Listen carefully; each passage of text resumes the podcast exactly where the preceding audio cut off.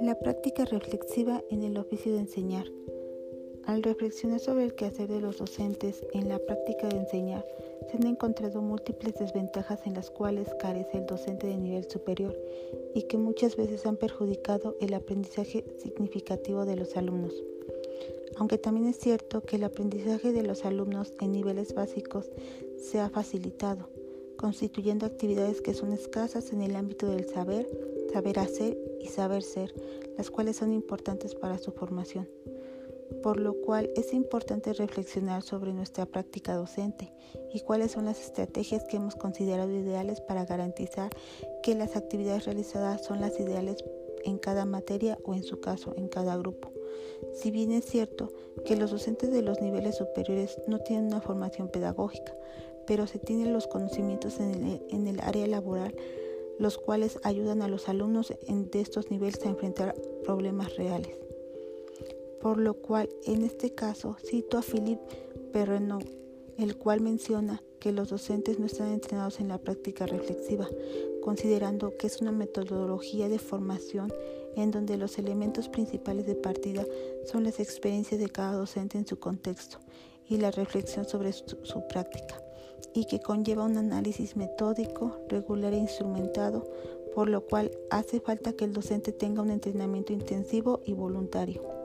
Considerando estos conceptos, pero no menciona algunas razones por las cuales los docentes carecen de esta práctica reflexiva, en donde bien es cierto que los docentes deben dominar los temas de estudio que serán impartidas a los alumnos para tratar de motivarlos y al mismo tiempo garantizar un aprendizaje significativo. Pero muchas veces la formación didáctica y actividades pedagógicas no son diseñadas, no cumplen con el objetivo propuesto es por ello que el, carecer de esta formación puede ser limitante en la formación de los alumnos y en su caso una desventaja para dicho aprendizaje. La rutina hace que las clases sean cada vez menos interesantes, por lo cual a los docentes se les hace fácil realizar su clase bajo criterios ya establecidos por ellos mismos, haciendo que el alumno, en vez de aprender, simplemente se sienta como un espectador, el cual no tendrá el menor interés en realizar preguntas que ayuden a su formación y al mismo tiempo que generen un intercambio de ideas. Bien es cierto que los alumnos de niveles superiores no están acostumbrados a investigar, pero si un docente genera las estrategias didácticas ideales, hará que el alumno se interese por generar y producir un aprendizaje autónomo. Muchas veces el docente cree que al respetar el orden de los programas educativos establecidos se llegará a la obtención del aprendizaje,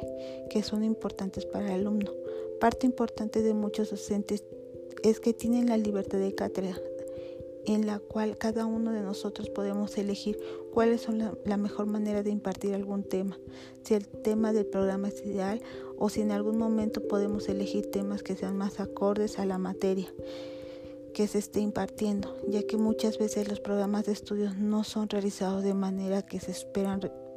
que se esperen resultados favorables, sino que solo la acumulación de, de cierto conocimiento que una vez que sea evaluado queda en el olvido. Bien es cierto que los docentes deben concientizar sobre su práctica docente y evaluarla, considerando si lo que realizan en aula es lo ideal para cada grupo, ya que es importante mencionar que los grupos no son homogéneos, que habrá alumnos a los cuales les interesa algún tema más que a otro. Pero también es importante que el docente se sienta satisfecho en cómo genera el aprendizaje y no quedarse en, en lo rutinario, generar nuevas estrategias didácticas que ayuden a la obtención de buenos resultados en el aprendizaje de cada uno de nuestros alumnos.